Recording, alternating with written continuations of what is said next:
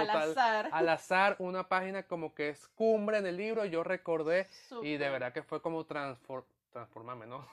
Transportarme a la como- historia y como fue, fue genial, fue genial. Muy bueno, muy bueno. De verdad que fue una experiencia muy, muy nutritiva y eso nos transporta también la lectura en voz alta.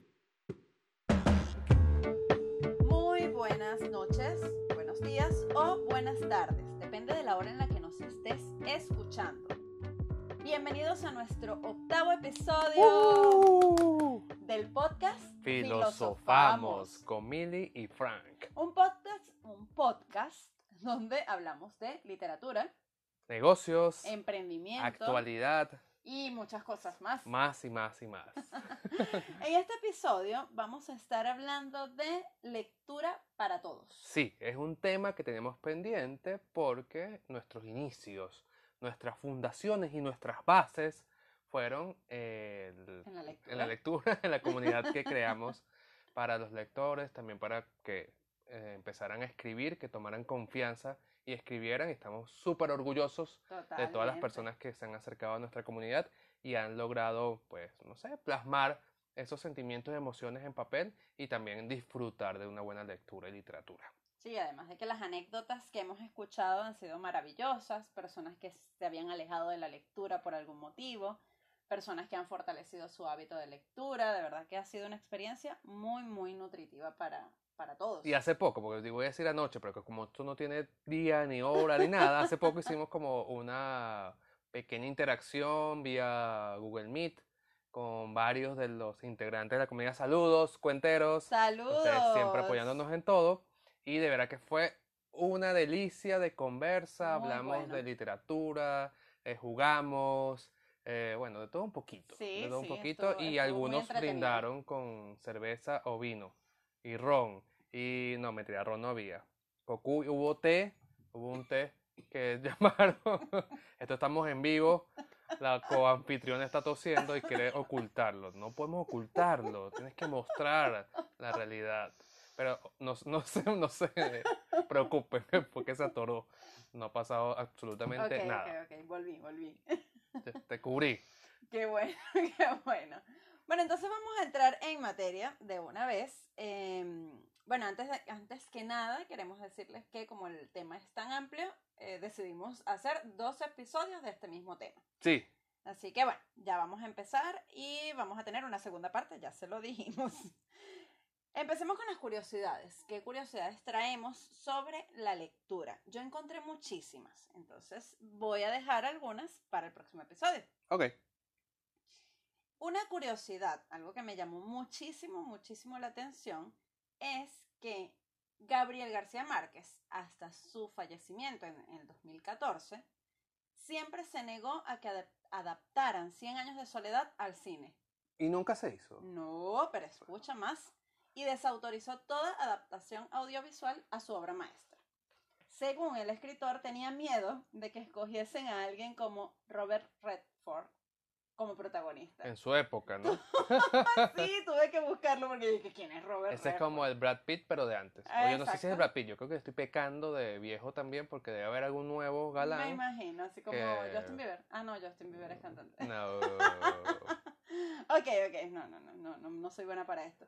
Sin embargo, sí veremos una adaptación de la mano de sus hijos, Gonzalo y Rodrigo, que se han aliado con Netflix. Qué raro, Netflix metido en todo.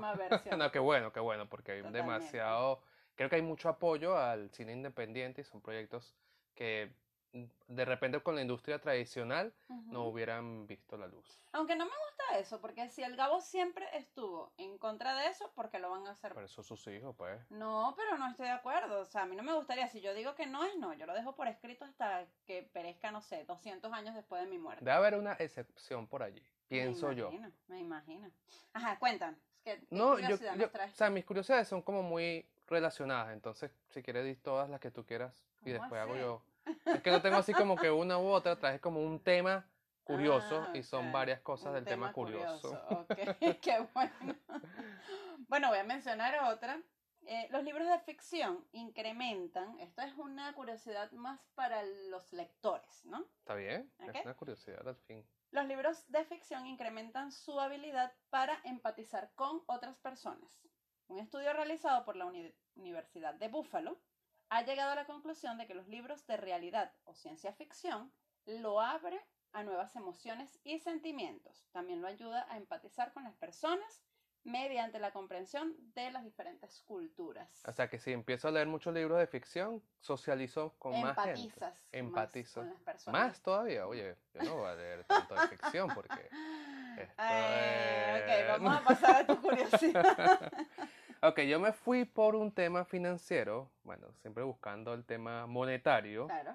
y di con los libros más caros de la historia. Me pareció súper curioso. Ay, qué bien. Había escuchado de alguno y bueno, lo encontré. Más costosos. Más costosos. o sea, que Ok. Son libros de colección, libros inéditos, raros, Ok. todo eso. Me traje como la lista de tres libros así súper puntuales que creo que conoce mucha gente y que cuesta un dineral, ¿no? El primero de ellos se llama The Tales of Beatley, que es de J.K. Rowling, la escritora de, De Harry Potter.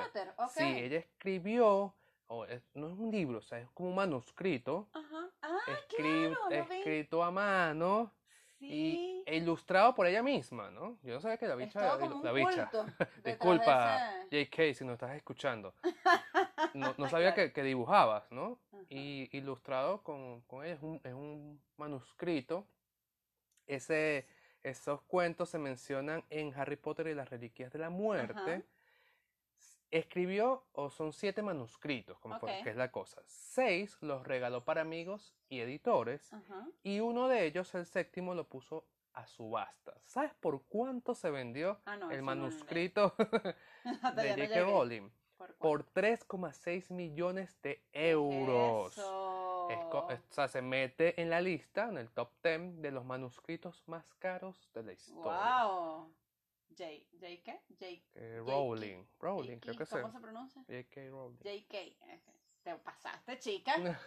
Naguara. Qué ¿Qué fino? ¿no? Que, que de repente nosotros que tengamos manuscritos y dentro de un poco de tiempo claro. lo podamos vender tengo por ese precio. manuscritos. Sí, sí, sí. De, de, de manuscritos te tengo. Guárdalos. Mis diarios. Bueno, yo los voy a guardar, yo los voy a guardar. El segundo, la segunda, porque voy a hacerlos todos de una vez, el segundo es la Biblia de Gutenberg, o también conocida como la Biblia de 42 líneas. Ok. El primer libro producido en Europa impreso con metales móviles, o sea, como una técnica del siglo XIX. Ok. Se hicieron 180 aproximadamente, creo que fue la cuenta. De esas 180, yo no sé por qué la gente vota tanto los libros, ¿no? Porque se perdieron un bojote y solo bojote. sobrevivieron 48. Ok. Y de las 48, 31 en perfecto estado. Wow. ¿sí? O sea, como que para coleccionistas la, la mantuvieron muy bien. Ujú. Y una de ellas se vendió por la módica suma de 4,6 millones de euros. Imagínate, o sea, son 4,6 millones de euros Ujú. en 1987. Qué cosa tan grosera. Groserísima. Bueno, ok. Muy Otro- buena curiosidad, sí. muy buena curiosidad. Otro que también puede ser muy conocido se llama The First Folio. Es de William Shakespeare. Ok. Shakespeare, para los que no conocen muy bien el inglés. Shakespeare eh, fue impreso en el año 1623. Ajá. De las 750 copias originales, sol- viste que votan burro de libros. Solo quedan 228 libros. Ok. Paul Allen, Allen, Paul Allen es el cofundador de Microsoft, Ujú. gastó en el 2001 5,6 millones Mm, para comprarlo. Porque era un coleccionista, le gusta leer. sí, O sea, a mí me gusta leer, pero no creo que llegue a ese nivel de colección de las primeras ediciones. Y de toda esta lista, Ujú. o sea, ya para cerrar, porque tengo la mitad, el tercio programa contando Sí, cuánto queda cuestan los libros. ¿Cuál crees que es el libro Estoy más caro? aquí más caro de la historia. O sea, ¿quién te viene? ¿De qué género? ¿De qué tema? Por ahí, ¿quién lo La compró? Biblia, no. ya la Ok, Biblia de Gutenberg ya la di. no- Nada de lo que nombraste. No. No, se acabó el tiempo. Lo Es el código Leicester. Y es un, es un manuscrito, es ¿Qué un es cuaderno de Leonardo da Vinci. ¡Wow! Es un libro cuaderno de 72 páginas. Ahí habla de muchas cosas. Escrito. A mano. Ok. Tiene- Súper conservado, ¿no? Ajá. La com- o sea, se compró en, el- en 1994 ujú. y la compró nada más y nada menos que el señor Bill Gates, el señor Wow. Bill Puertas. Ay, Te te reíste, un chiste malo. Por 29 millones de euros. 29 millones de euros. Wow, wow. Ya va, los podcasteros aquí no están viendo, pero me estás agrediendo, ¿ok? Voy a hacer como el video ese. ¿Cómo es? No, pues decir por la radio es muy difícil explicarlo. Ok, ok. Bueno, pero hay un video por ahí muy famoso de un acoso de doméstico. Me van a denunciar, ¿viste? Es mentira, vale. Ok, yo voy a decir una sola curiosidad más. Perfecto. El libro más robado. Más robado. Más robado. Wow. Durante muchos años, el libro más robado en las bibliotecas públicas de Estados Unidos fue el de Record Guinness. El récord Guinness, de Sí, los récord Guinness. exacto. ¿Qué más se robaban? El, el libro más robado es el libro de Record Guinness. Tiene el récord de libros más robados. ¡Wow! No es un chiste- no es trabalengua. un chiste tampoco. No, es me el estás tomando el pelo. No, ¡Wow! ¡Qué fino! ¡Qué Es- buen dato! Muy bueno. Ok. Pasemos al próximo segmento. Digo episodio. tun. Cuéntanos, ¿qué estás leyendo en este Ay, sí, la- lo traje también escrito. ¡Wow, wow, wow! Hiciste tu tarea, qué bueno. What are you reading?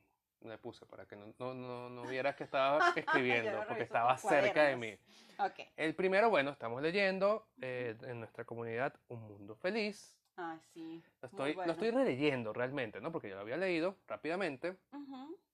Y bueno, trata de este mundo, o esta utopía, o mundo distópico, donde eh, se tratan de suprimir las emociones. No les voy a contar muchísimo para que lo lean. Ujú. Es altamente recomendado. Advertencia, no es spoiler alert, es Ujú. advertencia. O sea, la lectura cuando comienza el libro es un poco pesada para las Sí. personas que no están Sí, sí. acostumbradas a leer mucho o a leer de varios autores. Es como que te cuesta, pero una vez te metes en No la es una trama, narrativa tan fluida. la narrativa es distinta porque es algo futurista, entonces tienes Ujú. nombres, eh, sí, extraños, por así Ujú. decirlo. Hay como que se solapan los argumentos, los diálogos van solapándose. Pero, o sea, el fondo, o sea, lo que te muestra de ese futuro, bueno. eh, las clases, la pelea de clases o cómo intentan eh, que las personas amen la servidumbre para los estratos bajos, están eh, como clasificados entre los alfas y los epsilon. Es- ok. O sea, tiene de verdad de mucho de todo. Si te engancha, o la, o, la amas, o, o si no te engancha, la vas a odiar, que no, no entiendo nada. Muy bueno. Pero muy de bueno. verdad que es súper recomendado. ¿Qué estás Yo- leyendo tú? Yo intenté leerlo hace tiempo y, y no pude, hace como unos dos años, y bueno, en esta oportunidad lo hice, así que lo disfruté muchísimo y mañana lo vamos a comentar con el club de lectura. Ok, eh, yo estoy leyendo, como ya me había terminado ese libro, empecé a releer una joya, porque a mí me encantó ese libro, de hecho fue el primero que leí de esta autora, La suma de los días, Ay, de Isabel Allende. Allende, qué bella, qué bella. Hermoso, hermoso. Es como es una especie de autobiografía. Ok. Es una autobiografía. eh, me encanta porque empieza como una carta a su hija Paula, que ya murió en esa fecha cuando ella escribió ese libro y es maravilloso. Es maravilloso porque ella empieza como a contarle las cosas que sucedieron después de su muerte. Es hermoso, ella va contando partes de su vida, tanto de la infancia, de el tiempo que estuvo aquí en Caracas, muchas anécdotas de su vida y la narrativa, como siempre, de Isabel, maravillosa. Si Isabel, si Isabel fuera más joven, yo le echo los perros. Isabel está bellísima, se pintó los cabellos de amarillo, Dios mío. Vi un video ayer que me mandó una amiga, María Laura. Saludos María Laura, si alguna vez nos escuchas. Saludos Isabel, por si acaso nos escuchas Ah, también. Te vamos a taguear por ahí.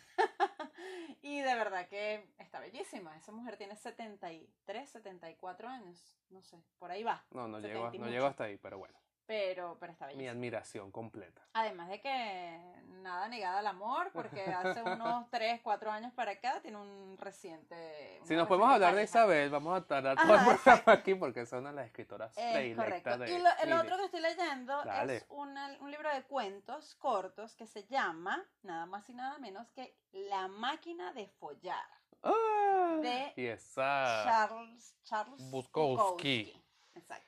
No vayan a dejar de Bukowski escucharnos porque es- hablamos de Bukowski, ojo, porque los sentimientos encontrados... Bueno, yo voy a explicar esto en- rápida- rápidamente. Hace poco leímos un cuento de Bukowski que fue muy controversial en el club de lectura, cosa que nos gustó mucho porque precisamente como que abre al debate. Enriquece. y esto enriquece, mucho. muchísimo. Entonces se creó como un reto para escribir al, e- al estilo Bukowski.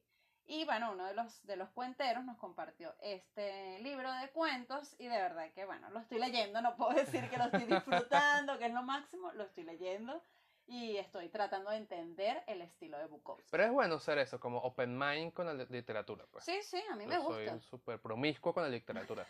bueno, promiscuo, open mind. Sí, sí, a mí me gusta, a mí me gusta de verdad leer de todo un poco y, y no predisponerme. Claro, yo o sea, creo que ya nada más, siempre he dicho esto, nada más con que publiques un libro ya tienes un reconocimiento. Claro, totalmente. es un esfuerzo, es o sea, un esfuerzo y es hay una trabajo, hay trabajo detrás de una Correcto, publicación. que hay que reconocer. ¿Estás leyendo alguna otra? Y el otro que estoy leyendo lo agarré hace poquitico, poquitico, poquitico. Es una oferta que salió por allí en Google Play Books. Ok, Y se llama Esto es Marketing o This is Marketing by Seth Godin, el papá de los helados del marketing. Eh, de verdad, bueno, el tipo tiene una super trayectoria. Ese para mí, gracias. Una super trayectoria. Sí, disculpen, es que si no nos están viendo, El café se enfrió. el café de. Mili se enfrió y a mí me encanta el café frío. Ajá. Eh, bueno, trata de cómo ayudar a un cliente a resolver su problema. O sea, que veas el marketing como que tú eres la persona que va a solucionar los problemas de tu cliente. Ok, No ok. pienses en la venta. Ay, es que son tantos los mensajes. Eh, no pensar ahora en competencias, sino en referencias. Ah, sobre todo, sobre todo ahorita, el, el libro fue escrito hace algún tiempo, pero sobre todo en estos momentos, cuando las empresas están tratando de subsistir, ¿sabes? O sea, si logras vivir todo este tema de pandemia, ya eres un ganador. O sea, no- no- No te vayas a ir con la cosa de expansión y todo eso. Habrá momento para ello. Pero en tema de competencias, trata de aliarte con personas o empresas que estén en tu nicho o personas que estén en tu nicho. Totalmente. Eh, no tiene que ser una competencia férrea como era hace mucho tiempo. Eh, rápidamente un consejo, escoge, escoge cuidadosamente a tu audiencia, define bien a quién le vas a hablar, a quién le vas a prestar servicio Ok. y a los que no, olvídate de ellos. No estés gastando balas, gastando energía, tratando de complacer a todo el mundo. Nadie es monedita de oro para Muy complacer a todo el mundo. Y, y tu empresa tampoco lo es. Entonces va a haber gente que no va a, a compaginar con, con lo que tú ofreces. Entonces, no te molestes por ello, de verdad. Enfócate ahí y tener esa buena eh, cartera de clientes. Y la, lo último, es la marca es lo que la gente espera de ti. Repito, la marca es lo que la gente espera de ti. No es tu logo, no son tus colores, no son tus publicaciones de Instagram todo el tiempo. No, eso no es la marca. O sea, la marca es lo que la gente reconoce como, como, como la persona que soluciona los problemas que tienes. o sea, Sí. Los dolores que logras resolver o aliviar. Ya, Muy bien, muy listo. bien. Ok, muy bien, excelentes recomendaciones. Pasando al próximo segmento. Estamos corriendo, vamos Uh, bien, no vamos bien. Sí, ¿qué aquí está el reloj. Ya, ya me di cuenta. Ok. Ok, eh, quería decir que si el ritmo iba muy acelerado, pero bueno, los podcasteros luego nos dirán. Sí. Recomendaciones de aplicaciones o herramientas. ¿Eh? Eso es una, ¿Ah? eso es una, ¿Ah? eso es ¿Cómo un es eso? segmento. Mentira, mentira, si lo traje, si lo traje, si lo traje. Si lo traje. Gracias, Ok. gracias. Ok, no me hagas pasar pena aquí. Vamos, yo primero, yo primero. Ok. La primera que tengo dos recomendaciones. Perfecto. ¿ok? La primera es Kindle. Ok. Para lectura. Ok, esto no lo sabemos, o sea, no lo saben ustedes, pero nosotros hacemos investigaciones por nuestro, Sí, nuestra cuenta sí, y aquí exacto. es Nos donde enteramos, descubrimos todo. Aquí nos enteramos. Eh, Kindle, yo tuve la oportunidad, y pronto voy a tenerla nuevamente, tuve la oportunidad de disfrutar de la lectura a través de el Kindle, o sí, el Kindle, un Kindle. Y es fascinante porque te permite leer los libros electrónicos, eh, ajustarle el tamaño de la letra, ajustarle el fondo del- de la pantalla. Entonces, si vas a leer por lo menos en la noche, cuando ya todo está apagado, no te pega tanto la luz. Es un dispositivo que además está creado para leer libros en digital. Sí, creo que han investigado bastante o promocionado mucho el tema de que tratar de hacer la sensación de que es un libro, obviamente no es un libro, o sea, Sí, eso no sí. lo puede sustituir nada hasta ahora, Total. en estos momentos, pero, oye, son muchos los avances que antes no existía, pues. Totalmente. La, experien- la experiencia es muy buena. Y la otra aplicación, ya tengo mucho tiempo usándola y se trata de Polaris Office. Polaris Office, sí. Eh, es nada más que un lector de PDF, Word, Excel y PowerPoint. para los que todavía usan PowerPoint. Eh, lo que me gusta de esta herramienta, porque he usado varias para poder leer en Word sobre todo, porque bueno, me mandan algunos archivos, cuentos que tengo que leer en el momento y dar feedback. Y este me gusta porque te permite almacenar allí mismo, en, como en la nube, por carpetas, te permite organizarlos y además también puedes ajustar el tamaño. Eh, no sé, amplías, le das zoom y él te ajusta el tamaño de la letra a la pantalla.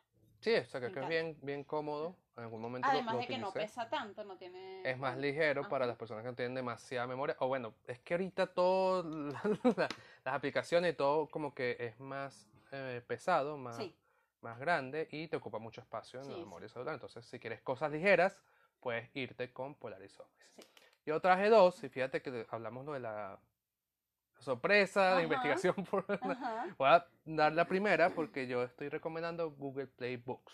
Yo no estoy con Kindle, no estoy con. Amazon. Mentira, ¡Qué mentira. horror! Pero sí, porque eh, casualmente, bueno, estaba buscando como cuestión esta de libros que no fueran solamente en Kindle. Ajá.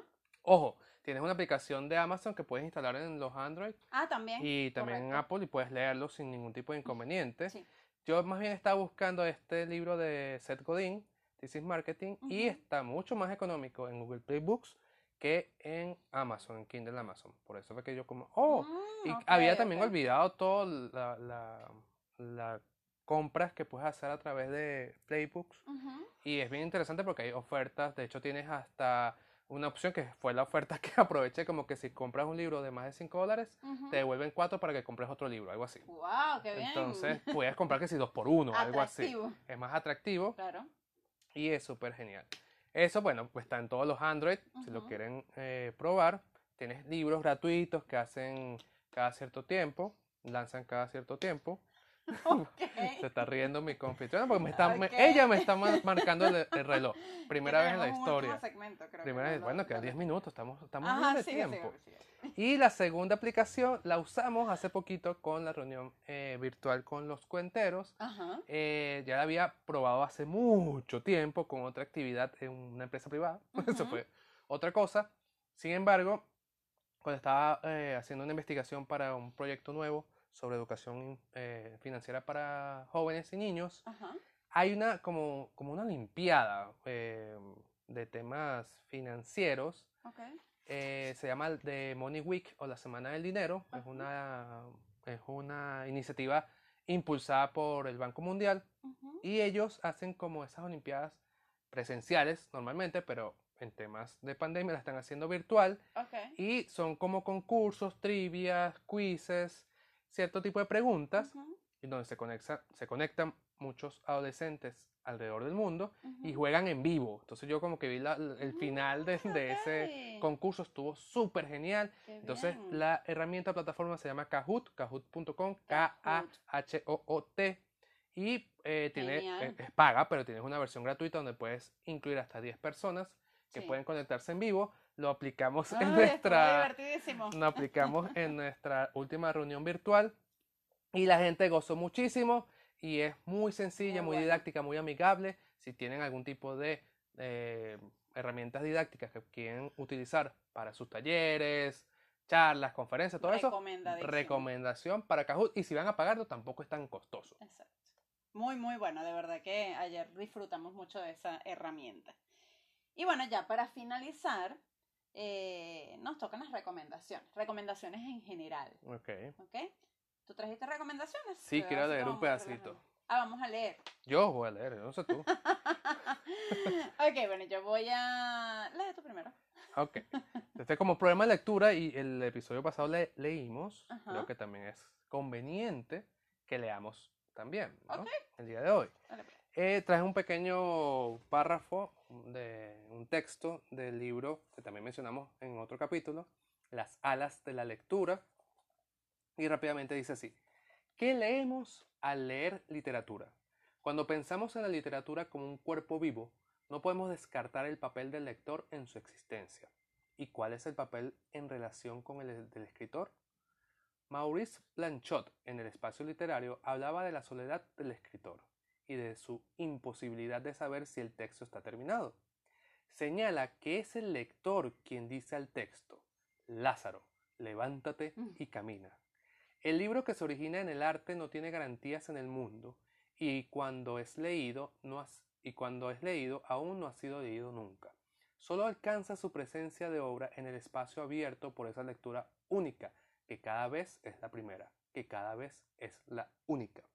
Efectivamente, la obra no es solo asunto del escritor. Humberto Eco fue de los primeros en referirse al entendimiento de la obra, la diversidad de los lectores desde la diversidad de modos de lectura. Eco es específico en el tema. Generalmente en la noción de obra de arte van implícitos dos aspectos. Uno, el autor da comienzo a un objeto determinado y definido, con una intención concreta, aspirando a un deleite que la reinterprete tal como el autor la ha pensado y querido. Dos, sin embargo, el objeto es gustado por una pluralidad de consumidores, cada uno de los cuales llevará el acto de gustar sus propias características psicológicas y fisiológicas, su propia formación ambiental y cultural, esas especificaciones de la sensibilidad que entrañan las contingencias inmediatas y la situación histórica. Por consiguiente, por honesto y preciso que sea el compromiso de fidelidad con respecto a la obra que ha de gustarse, todo deleite será inevitablemente personal y captará la obra en uno de sus aspectos posibles. Me encantó. Me encantó. Yo no he empezado a leer ese libro, me, está picando el ojo ya. Eh, me encantó. De verdad que la lectura es una experiencia maravillosa y que tiene unas tiene muchas aristas de donde sí es mucha tela donde que cortar mucha tela que cortar. Hay muchísimas personas que no están compenetradas con la lectura porque creo que no han encontrado la lectura que se adecua a ellos eh, sin embargo, pues la invitación siempre desde nosotros va a ser e intenten, lean y si no pueden leerlo, pues nos avisan, nos escriben que nosotros vamos a ayudarlos en ese proceso. Exactamente. Bueno, eh, precisamente yo tengo dos recomendaciones. Una es eh, un podcast que ya he mencionado en otras oportunidades, pero como estamos hablando de lectura, es oportuno mencionarlo. Es el podcast de Lector Runner Perfecto. de Adriana Vieira Lara. Ella habla siempre sobre hábitos de lectura y recomienda muy buenos libros. Totalmente recomendado. Y el último, también no voy a leer, pero son como unas recomendaciones también de este libro que se llama A leer se aprende leyendo. Muy oportuno para el capítulo. Súper oportuno, exacto. Son seis preguntas o siete preguntas que debes hacerte para definir tu meta de lectura. Ok. La primera pregunta es ¿dónde se lee? Hay que definir un lugar para leer. El cuarto, la sala, eh, el patio debajo de una mata. El baño. El baño, quizás. Es específicamente dónde vas a leer. ¿Qué vas a leer? Entonces, bueno, ¿cuál es el libro que vas a leer? Decídelo, escógelo. Esto es para evitar el voy a leer más este año. No, eso no es una meta. la meta es definir el lugar, ya les dije, qué se lee, cuándo y cuánto se lee. O sea, voy a leer en la mañana y voy a leer dos páginas de este libro. o 15 minutos, algo así. O 15 o 10 minutos. ¿Cuánto puede ser el tiempo o puede ser la cantidad de páginas? Genial, me parece genial. ¿Cómo se lee? Voy a leer en físico, voy a leer en digital, voy a leer cuál es el formato que voy a usar para la lectura. Voy a leer en voz alta, por lo menos en el caso de los niños. Si papá y mamá están leyendo con los niños en casa, pueden darle a ellos un fragmento para que lean en, en voz alta. Voy a leer para mí, ese es el cómo. La 1, 2, 3, 4, 5, quinta pregunta. ¿Con quién se lee? También, ¿es una lectura solitaria o es una lectura en conjunto? Por lo menos en el caso de nosotros, estamos leyendo con el club de lectura. Eh, en el caso de los niños, voy a leer con papá y mamá. En el caso de nosotros como pareja, también a veces leemos en conjunto. Entonces, eso también es importante definirlo. O voy a leer sola porque me gusta leer. Sola, sola. con tu niña interior. Exactamente. Y por último, ¿para qué se lee? Me encantó esa pregunta para cerrar, de verdad que no podemos, no debemos, ¿ok? Tú puedes hacer lo que quieras, pero no es recomendable leer sin un propósito. ¿Para qué estás leyendo? Para disfrutar, genial. Estoy leyendo para aprender, entonces, bueno, debemos hacer anotaciones, hay ciertas recomendaciones allí, depende de cuál es tu objetivo al leer este libro. Genial, me encantaron todas, creo que también como para cerrar, si empiezas a leer mucho, a la mayoría de la gente le da por escribir. Ah, Y es algo como, inevitable. como inevitable, ¿no? ¿no? No digo que todo lo, lo hagan todo el mundo, ¿no? No, Y que puede hacer que no escribas un libro, puede ser que escribas poesía, que escribas microcuentos, que escribas mucho, un blog. hilo, un hilo en Twitter, Ujú. o de repente escribas más cosas en tu Instagram, quién sabe. Pero eso nutre, eso nutre. Y vas a Es ver inevitable. que en algún momento vas a recordar esas lecturas y te vas a sentir como demasiado, demasiado inspirado. Sí. Ya estamos unos fuera de tiempo. Vamos a ir cerrando. Solamente quería decir rápidamente que en la última, en el último encuentro virtual que tuvimos eh, con la comunidad, Ujú. eh, es- hicimos un ejercicio breve de, de leer una página y una de las chicas leyó Metamorfosis de Ay, Kafka y leyó mío. así por Al total, azar. al azar una página como que es cumbre en el libro. Yo recordé y de verdad que fue como transfor- transformarme, ¿no? Transportarme a la historia y fue, genial, fue genial. Muy bueno, muy bueno. De verdad que fue una experiencia muy, muy nutritiva y eso nos transporta también la lectura en voz alta. Llegamos gracias a Bene Consulting, arroba somos Bene Consulting, Balan Capital, arroba balan-capital, si te lo cuento, arroba si te lo cuento, BE, y Origamili. arroba origamili.be. Muchas gracias por escucharnos. Feliz, feliz día. Feliz día, feliz noche o feliz tarde, dependiendo de donde estén. eso es mío, eso es mío. Y si filosofamos entonces,